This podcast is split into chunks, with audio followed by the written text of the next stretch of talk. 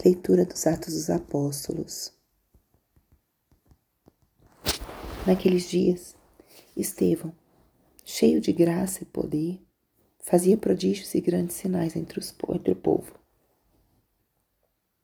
Mas alguns membros da chamada Sinagoga dos Libertos, junto com os sirenenses, alexandrinos e alguns da Cilícia e da Ásia, começaram a discutir com Estevão. Porém, não conseguiam resistir à sabedoria e ao espírito com que ele falava.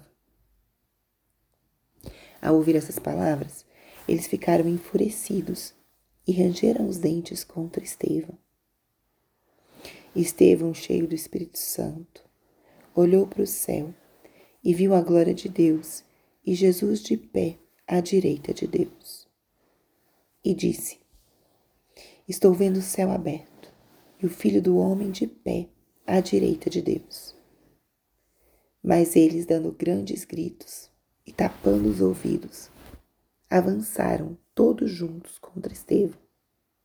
Arrastaram-no para fora da cidade e começaram a apedrejá-lo. As testemunhas deixaram suas vestes aos pés de um jovem chamado Saulo.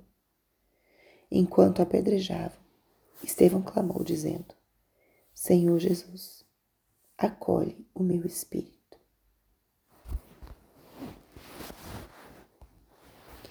Espírito Santo, alma da minha alma, ilumina minha mente, abre meu coração com o teu amor, para que eu possa acolher a palavra de hoje e fazer dela vida na minha vida.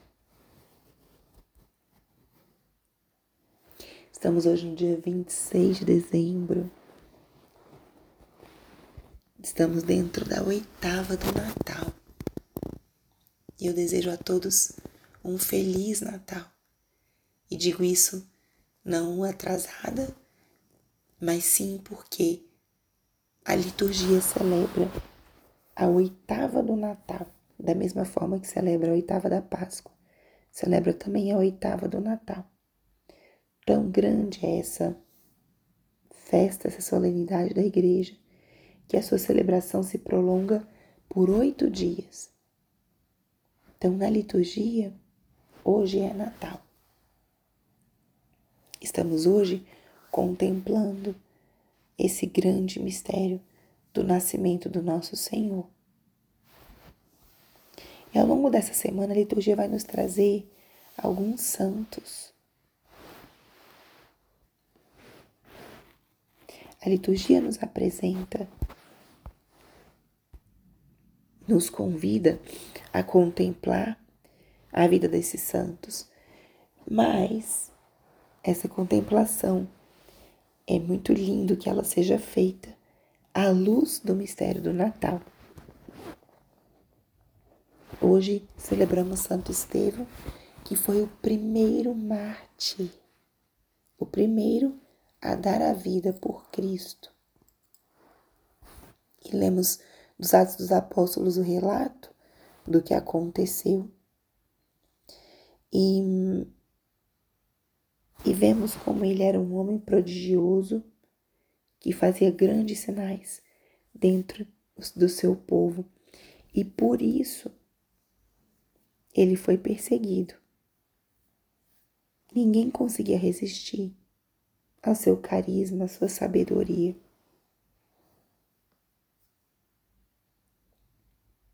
E o martírio de Estevão, ele não pode ser visto senão à luz do nascimento de Jesus. A vinda de Cristo gerou realmente uma transformação e uma grande contradição. Muitos foram aqueles que foram tocados pelo nascimento de Jesus, mesmo sem saber. E quando a gente vê a força, a sabedoria, a convicção de Estevão, a gente se depara com alguém que foi tocado pelo nascimento de Jesus, mas sim com consciência. E aqui estou fazendo esse paralelismo, mas na verdade Estevão era um discípulo de Jesus. Ele tinha feito a opção por viver a vida seguindo aqueles convites e chamados que Jesus fez. Estevão foi alguém que se deixou tocar. Se deixou tocar. E de forma tão profunda que deu a sua vida por Cristo, por ser fiel àquilo que experimentou em seu coração e sua vida. Portanto, contemplar hoje o martírio de Estevão é a gente contemplar o que significa que a gente se deixe tocar por Cristo.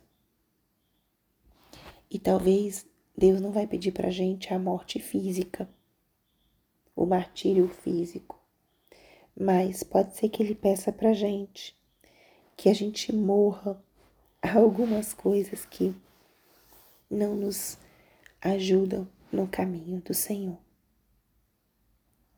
Por vezes a gente também tem que, entre aspas, dar a vida por Cristo para poder vivenciar os valores, ou muitas vezes para também sermos testemunha desse caminho para outras pessoas. Peçamos hoje a graça de Santo Estevão de nos deixarmos afetar por esse mistério. E contemplemos. Ao longo de toda essa semana, é uma semana para contemplarmos esse mistério do nascimento no presépio, se você tem um presépio na sua casa, ou na palavra de Deus, que vai nos mostrando a força e a potência do nascimento do nosso Deus feito homem. Então lembremos, esse mistério me afeta, até onde ele me leva. O que talvez eu precise deixar morrer em mim mesmo para dar um pouco mais de espaço para essa relação viva, para que o nosso Deus tome conta e posse da minha vida. Glória ao Pai, ao Filho e ao Espírito Santo, como era no princípio, agora e sempre. Amém.